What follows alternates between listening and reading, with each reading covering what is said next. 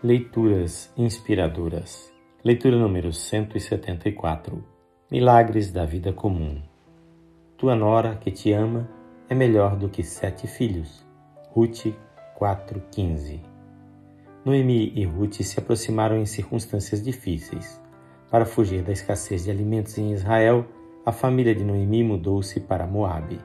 Lá, seus dois filhos se casaram com mulheres moabitas, Orfa e Ruth e o marido e os filhos de Noemi morreram.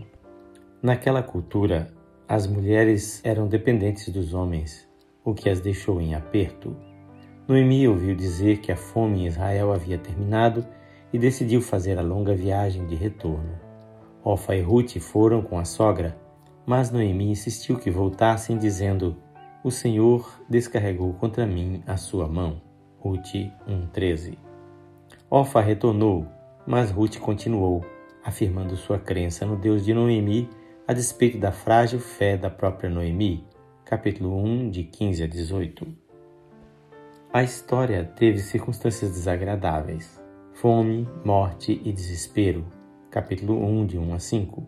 E mudou de rumo devido às boas ações imerecidas de Ruth para com Noemi e de Boaz para com Ruth.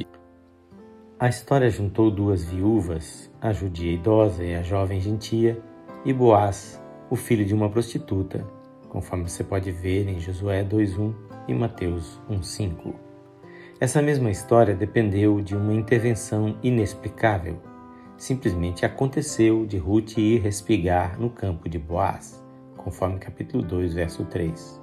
E terminou em bênção inimaginável, um bebê que estaria na linhagem do Messias capítulo 4, 16 e 17. Deus extrai milagres daquilo que parece insignificante. Fé frágil, um pouco de bondade e pessoas comuns. John Piper disse certa vez que, em todos os reveses da sua vida, Deus está traçando um plano para a sua alegria.